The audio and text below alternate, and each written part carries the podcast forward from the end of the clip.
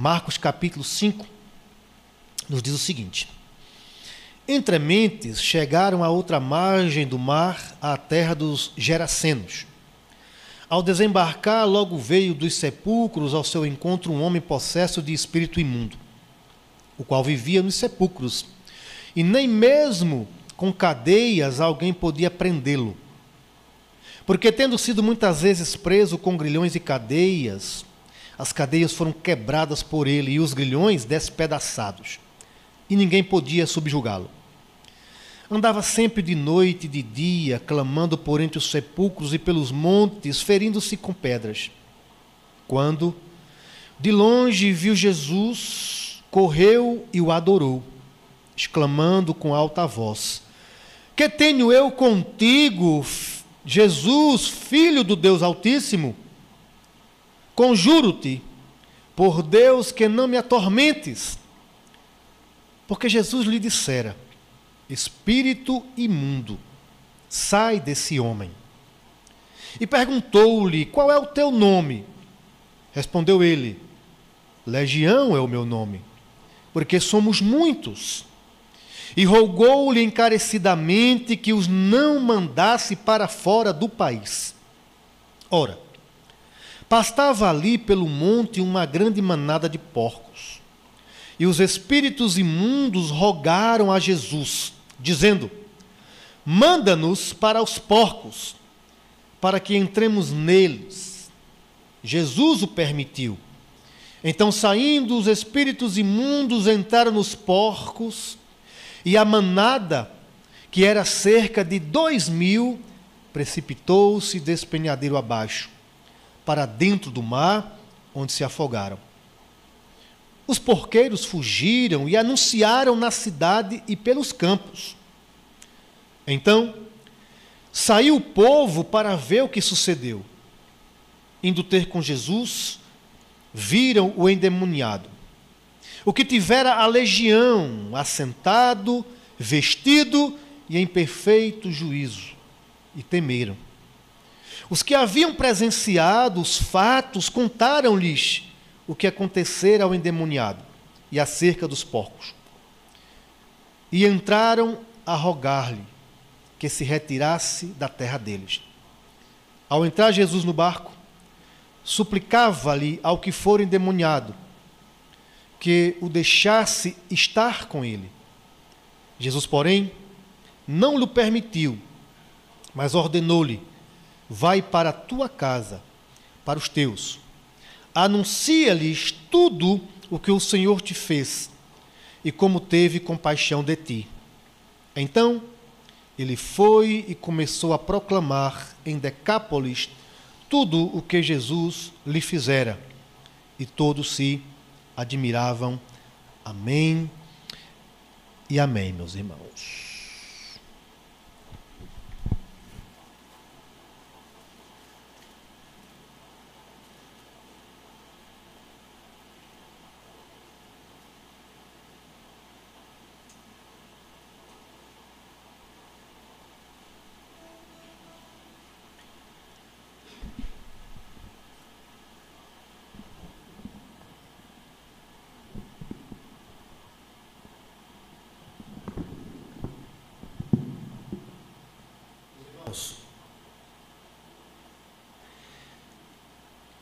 Todos nós precisamos, necessitamos de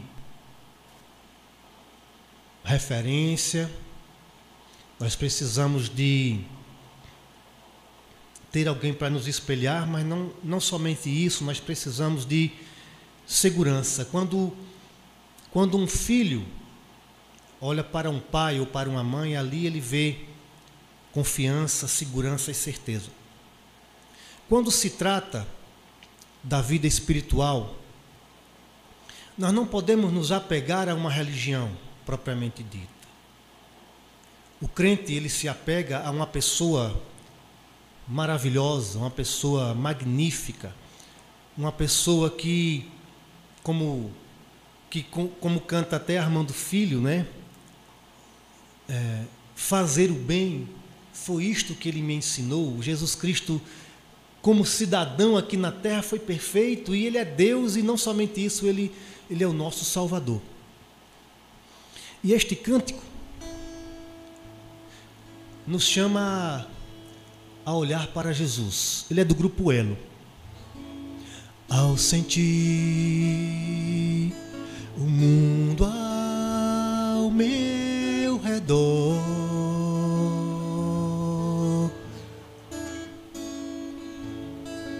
nada vi que pudesse ser real.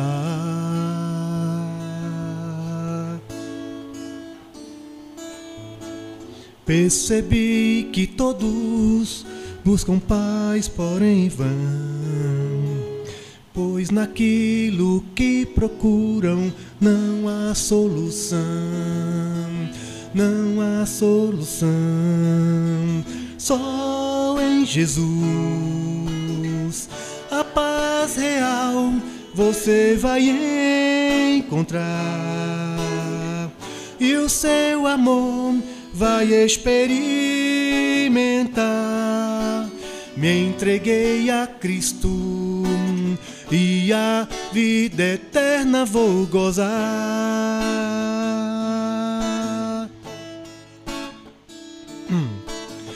Posso ver que você não é feliz.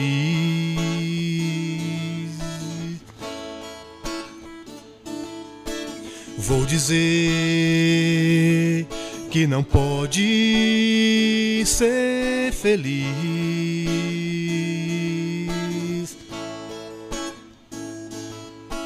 Se continuar a procurar em vão. Por caminhos que não trazem solução, não trazem solução. Só em Jesus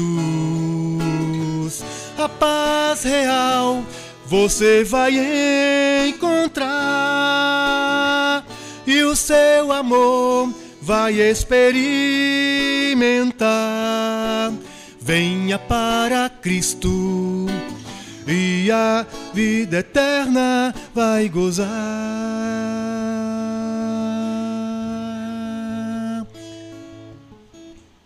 Muitos cristãos, inclusive,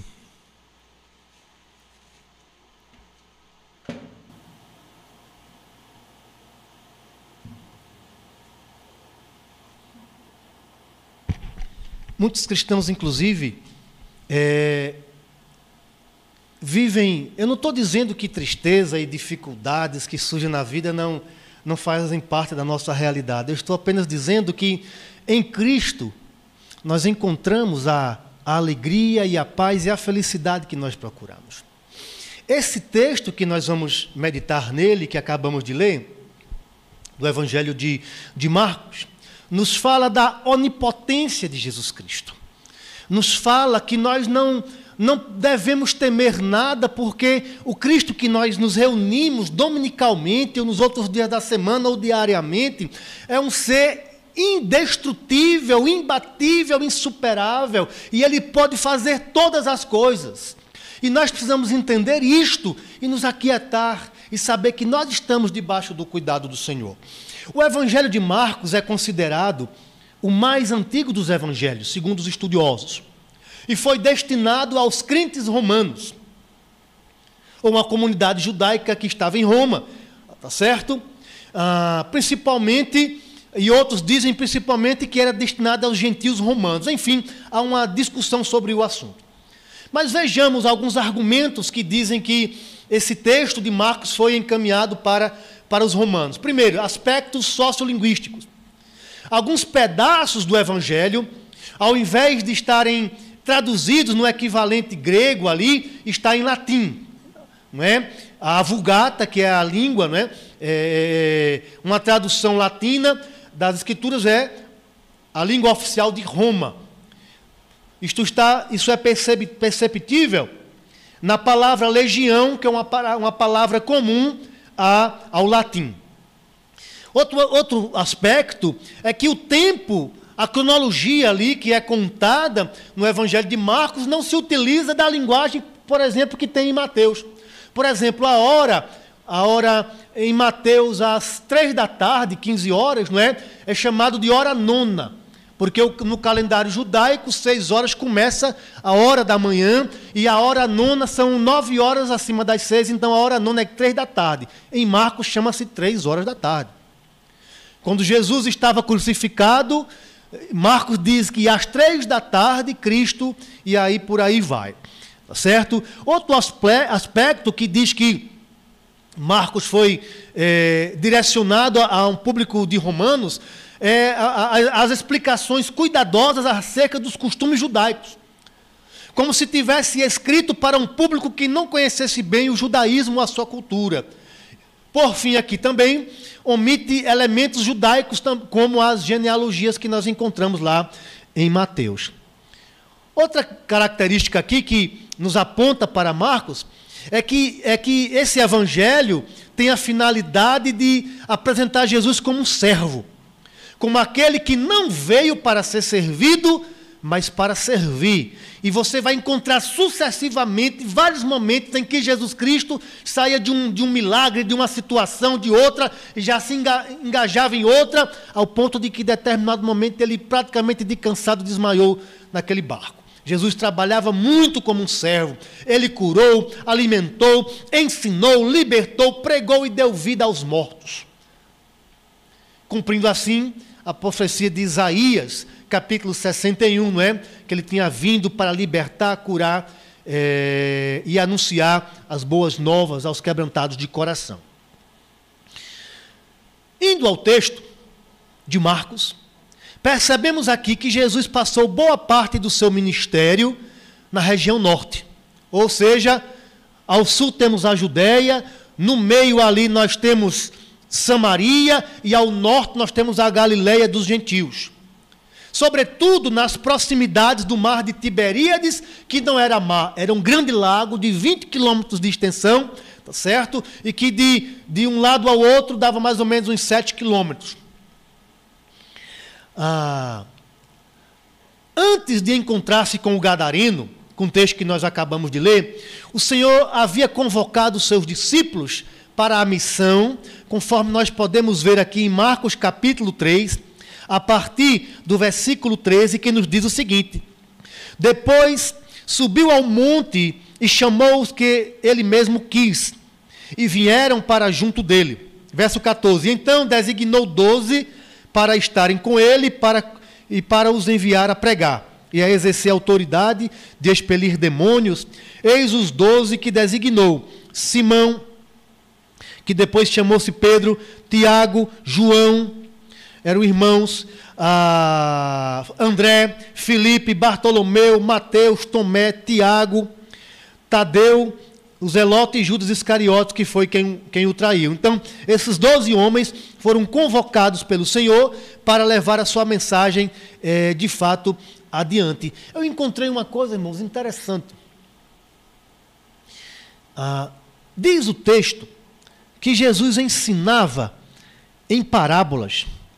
Isso está no capítulo 4, dos versos 33 e 34. Isso me chamou a atenção o seguinte: e com muitas parábolas semelhantes, eh, lhes expunha a palavra, conforme permitia a capacidade dos ouvintes, e sem parábolas não lhes falava. Tudo, porém, explicava em particular aos seus próprios discípulos. Olha, para o público ali, Jesus falava em parábolas numa linguagem simples do cotidiano, não é? Agora, para os discípulos, ele parava em particular e ensinava, dando sinal ali de que aqueles discípulos teriam um conhecimento mais, mais elevado para que pudesse partilhar adiante e explicar ao povo. E aí me chama a atenção, irmãos, é como que isso acontece numa igreja. Aqui, os irmãos têm a oportunidade de ter um conhecimento a mais sobre determinados assuntos, mas para quê? Para que mais adiante esses assuntos possam ser levados adiante. Cristo poderia simplesmente, ele ali, aclarar para todos ali, mas não. ele, ele trazia em particular para que os seus discípulos, sem dúvidas, levassem é, adiante. E os ensinou também ah, ah, sobre a missão de semear. Isso está no, nos capítulos anteriores ao capítulo 5. Os discípulos deveriam semear, anunciar o evangelho. Os discípulos deveriam ser como um candeeiro ou uma candeia. Nós conhecemos um candeeiro, não é? Que, e o candeeiro é colocado no alto para que possa alumiar toda a casa. Ah, e esses discípulos também aprenderam sobre o reino, que o reino de Deus é como um grão de mostarda. Ele é pequenininho, mas é, é a maior das plantas, ah, das hortaliças ali. Ou seja, o Senhor preparou os seus discípulos para que levasse adiante o reino e a sua mensagem. Depois de tudo isso Cristo fazer, ele já, quando o dia já estava anoitecendo, ele decide ir para o outro lado do mar de Tiberíades. Ele está em Cafarnaum. Vamos imaginar que o mar de Tiberíades é o açude velho. Quem está ali no bar do Cuscuz está em Cafarnaum. E quem vai lá para o outro lado, lá onde fica o monumento da Bíblia, da, da Vinac, está indo para a região de Gadara. Então é como se Jesus saísse ali do bar do Cuscuz, ali, pegasse um barquinho e atravessasse até o monumento da Bíblia para a região de Gadara. E quando Jesus Cristo estava chegando, que o barco encostou ali, tá certo? Um homem lhe aparece um terrível homem numa condição deplorável. Quando de repente o barco encosta, um homem lhe aparece.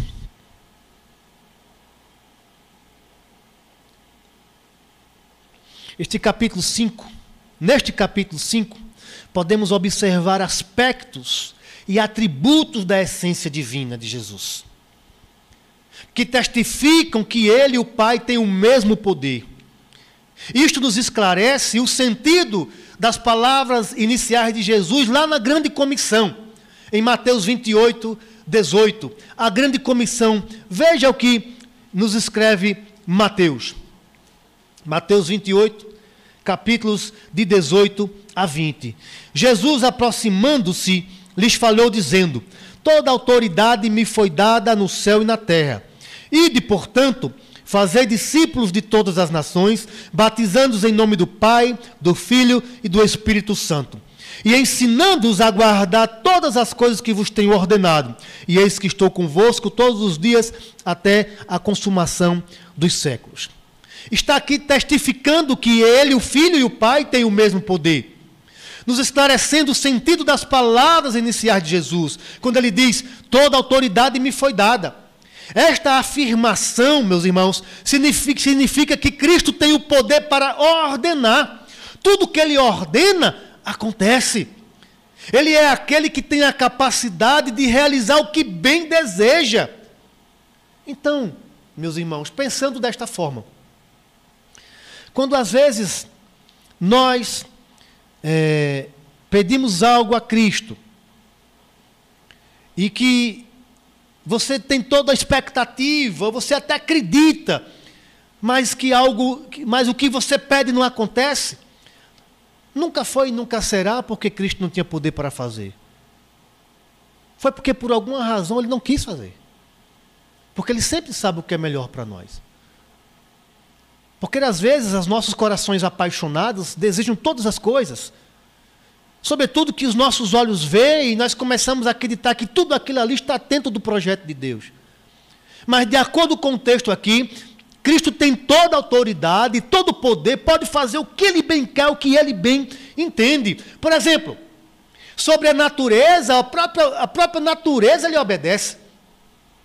No capítulo 4, antes dele chegar no mar, de, na, na, região dos Gadarenos, diz que se levantou uma grande tempestade. E olha o que nos diz Marcos, a, a partir do verso 35. Naquele dia, sendo já tarde, disse-lhe Jesus: Passemos para outra margem. E eles, despedindo a multidão, o levaram assim como estava, no barco, e outros barcos o seguiam. Ora, levantou-se grande temporal de vento e as ondas se arremessavam contra o barco, de modo que o mesmo já estava a encher-se de água, e Jesus estava na popa, dormindo sobre o travesseiro, não é? E aí Jesus nos dá um sinal: dormir é algo divino. Descansar faz parte. Se o próprio Cristo dormiu, descansou, nós também precisamos. Nós é que precisamos mesmo. E Jesus Cristo dormia. Então, de repente, os discípulos disseram: Mestre, não te importa que pereçamos? Veja, meus irmãos, mesmo com Jesus Cristo estando no nosso barco, mesmo com o, o, Deus Filho, o Filho de Deus, o próprio Deus Filho, estando no barco, os temores vêm à nossa vida. As preocupações vêm à nossa vida. Isso acontece. Se eu perguntar, tem alguma preocupação na sua mente aí agora? Com certeza tem. Tem alguma inquietação na sua mente aí? Com certeza tem. Mas calma, meus irmãos, o mestre está no barco. É nisso, você só precisa saber disso. O seu mestre, o meu mestre, o nosso mestre está no barco. E ele dormia, então os discípulos não é, começaram a compor o hino, mestre, o mar se revolta, não é? E o Senhor dormia. E ele, e ele despertando, olha que maravilha de Jesus, não é?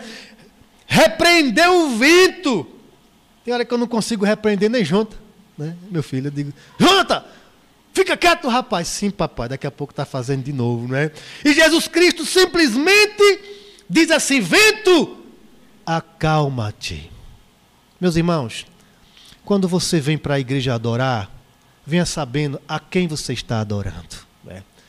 Este é aquele que pode dizer ao vento: acalma-te. E o vento, diz o texto aqui, que se aquietou e fez grande bonança. Então lhes disse: Por que sois assim tão tímidos? Como é que não tendes fé? Jesus fica admirado: Eu estou aqui e vocês não confiam.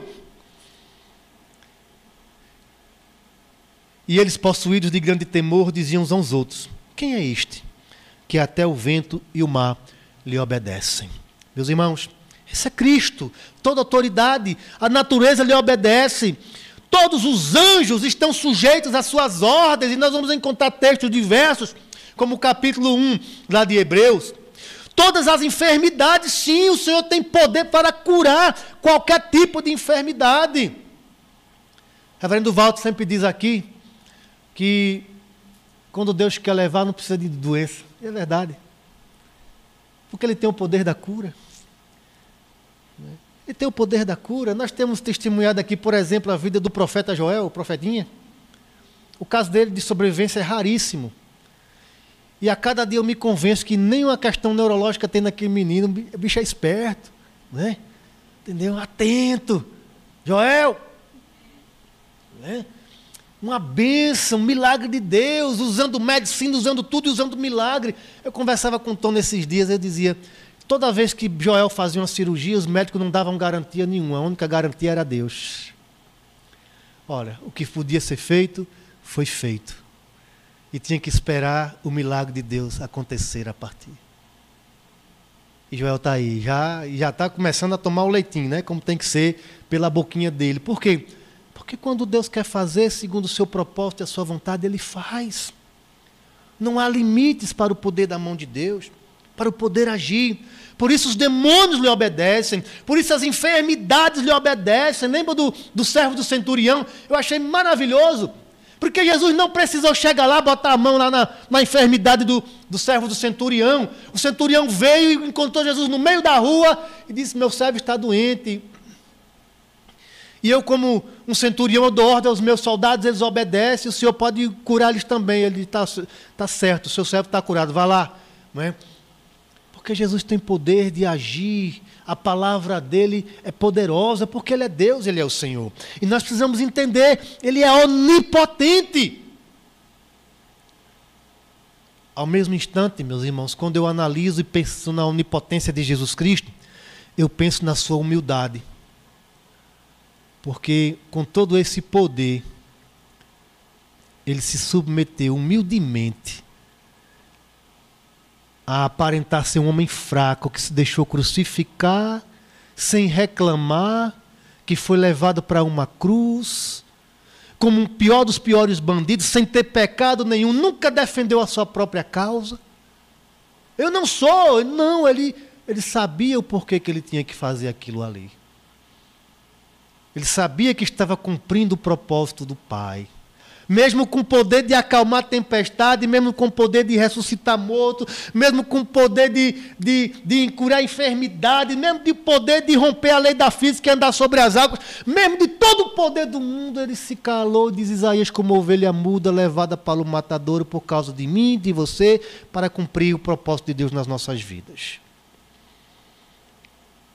A onipotência de Cristo. Cristo é todo poderoso.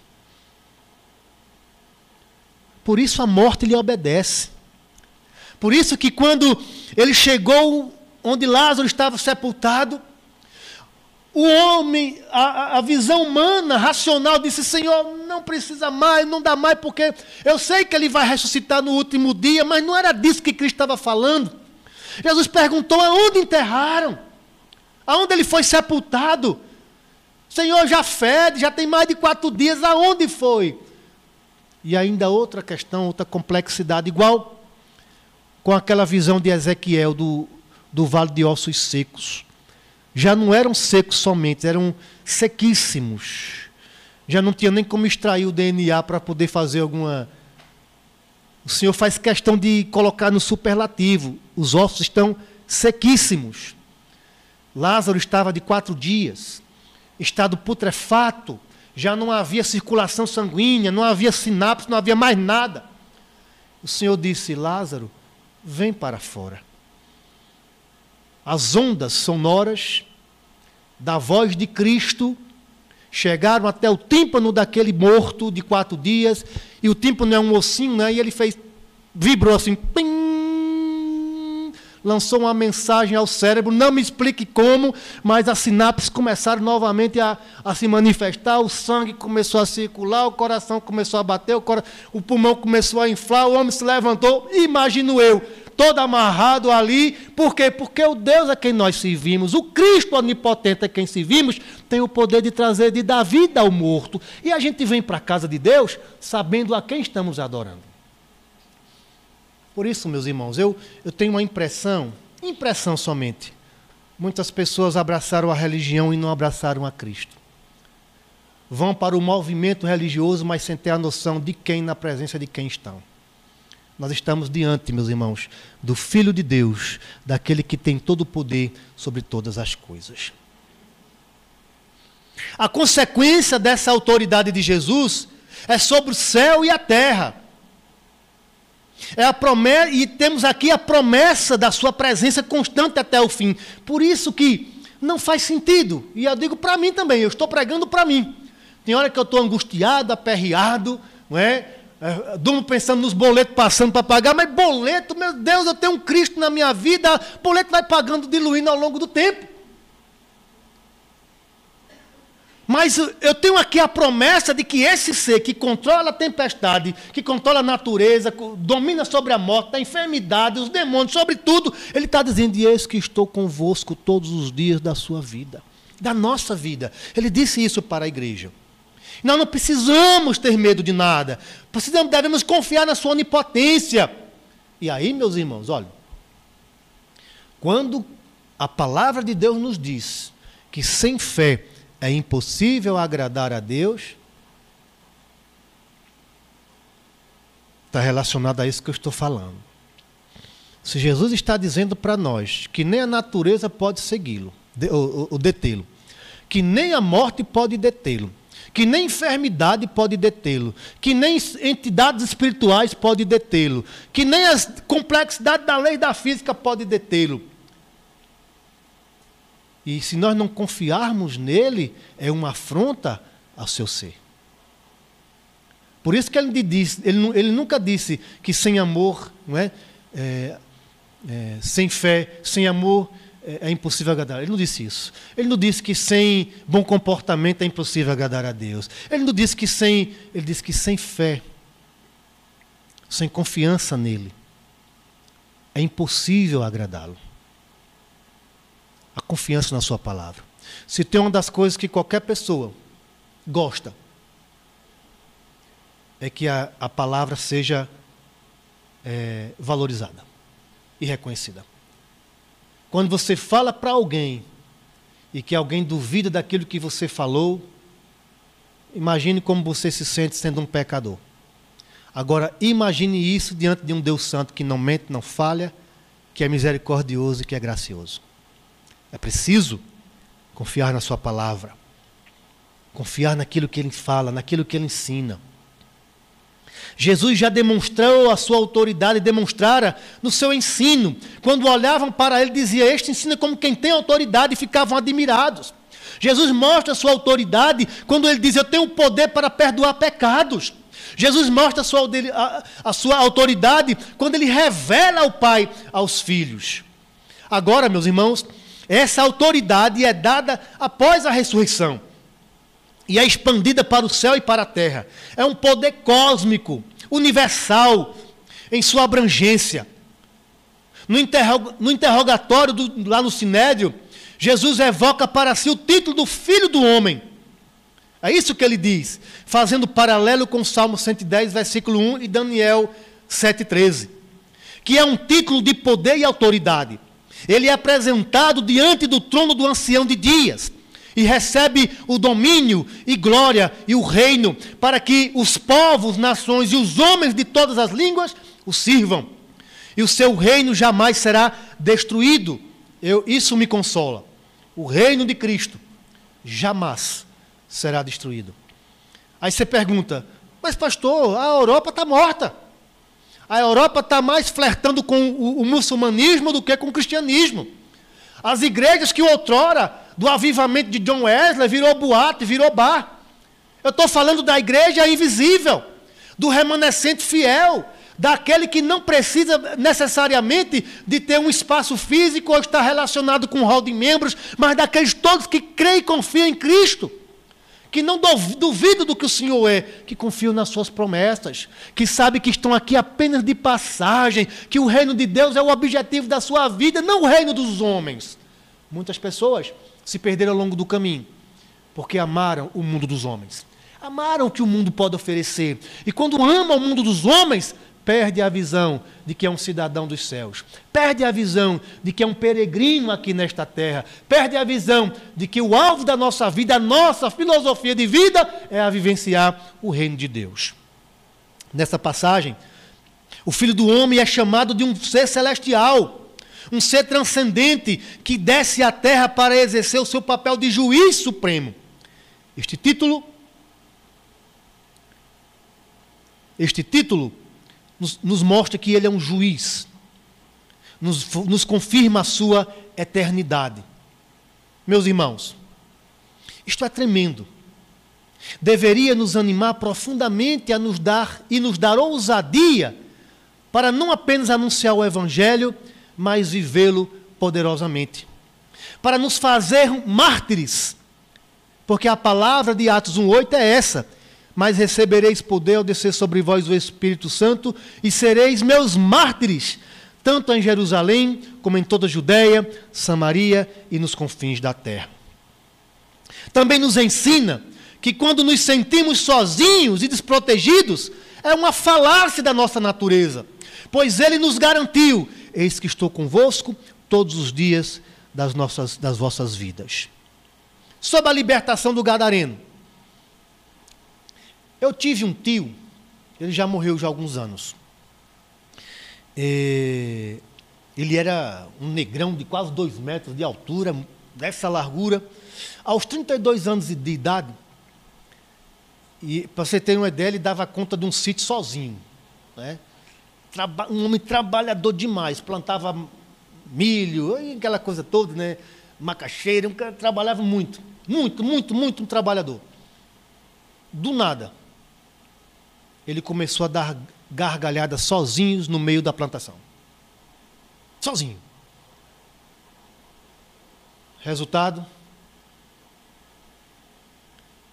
Sem dúvida nenhuma, o inimigo lançou sua seta, levaram para rezadeira, benzedeira, levaram para todo canto. Família não entendeu o evangelho, nunca não entendia naquela época. procurava meios. Quem sabe se naquela época tivesse alguém que levasse para os pés de Cristo. Nunca mais voltou. Viveu de psicotrópico até o último dia da vida. Ele ficava tão atormentado, e aí me lembra desse homem que se feria com pedras. Que ele mordia a própria língua e arrancava pedaços da língua. Tamanha angústia, sofrimento psíquico. Porque o inimigo vem para matar, roubar e destruir. Quando Jesus chegou naquela praia, na região de Gadara, aquele homem saiu-lhe ao encontro e chama-nos a atenção o fato de que um homem nas trevas correu aos pés de Cristo. Porque normalmente as trevas fogem da luz. Era para ele ter se escondido, mas ele veio e se prostrou. Por que isto? Porque Jesus Cristo é Deus. Porque todos têm que se prostrar aos seus pés. Sejam os homens, sejam os reis, sejam os demônios. Todos têm que se prostrar aos seus pés. E quando Jesus o viu, Jesus liberta-o. Liberta um homem, e quanto tantos sofre nessa sociedade. Basta nós olharmos ao redor, para este mundo que está ao nosso redor. Como a música do Grupo Elo, né? Ao sentir o mundo ao meu redor, ao sentir o que está acontecendo, muitos filhos não estão é, possessos como esse homem está aqui, que vivia desnudo, comendo vísceras nos sepulcros, cortando a sua própria carne com pedras, mas muitos estão sendo influenciados pelas as filosofias nas redes sociais, que está forja, forjando a mente, forjando os corações, levando angústias. O que dizer daqueles desafios de se cortar da baleinha de não sei o quê? O que é isto se não vim para matar, roubar e destruir? É preciso estar atento ao que está acontecendo no mundo. E o resultado, meus irmãos, da presença de Cristo é que Cristo liberta. Aquele homem foi liberto pela palavra de Cristo. Nele havia miríades, legião de demônios na vida de uma pessoa. A angústia dele era tremenda. Ele gritava, clamava em sofrimento, em dor. E quando uma pessoa está assim, os homens afastam-se, excluem e isolam. Não dá para viver na sociedade. A, a, humanidade em si, ela fala de ser humano, mas a primeira oportunidade de se afastar daqueles que nos incomodam, a gente vai fazer isto. Porque nós não queremos ter problemas. Os presídios existem, e aí está ali Valdez, entidades totalitárias, estudamos sobre isso colocam as pessoas lá, não é porque muitas vezes estamos preocupados que elas vão se recuperar, mas para tirar de circulação. Os manicômios, que a reforma manicomial foi feita exatamente, os, os, parentes não queriam ter trabalho, joga lá, bota lá, dá choque, dá psicotrópico, deixa anestesia, anestesiado o indivíduo lá, porque a sociedade não quer ter trabalho. Mas, meus irmãos, o Senhor Jesus Cristo, ele nunca abre mão dos que sofrem, ele nunca abre mão dos filhos, ele nunca abre mão do seu povo. Aonde tiver alguém que sofre, o Senhor Jesus está lá. E Jesus olhou para aquele homem com um olhar de graça e misericórdia, a primeira coisa que fez foi libertá-lo. Depois, aquele homem que há tantos anos vivia feito louco, apareceu assentado e em perfeito juízo. E a sociedade fez o quê? Ficou mais preocupado com os porcos que tinham caído na água do que olhar para a vida de um homem que foi liberto. Olhemos para o nosso Senhor. Olhemos para o poder dele. Olhemos para o seu amor. Que, ainda que as sociedades desprezem os homens que sofrem, o Senhor Jesus é aquele que liberta, como um dia libertou a mim e libertou a você.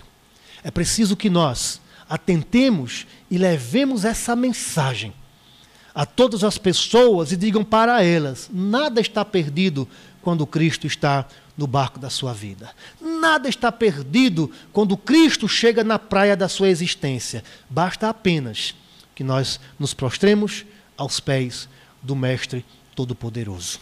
Que o Senhor nosso Deus, meus irmãos, avive em nossos corações cada vez mais esta imagem verdadeira da figura verdadeira e real e bíblica de Jesus Cristo, que Ele é o nosso Deus onipotente e Deus Todo-Poderoso. Amém, meus irmãos? Que Deus nos abençoe e nos ajude a compreendê-lo cada vez mais.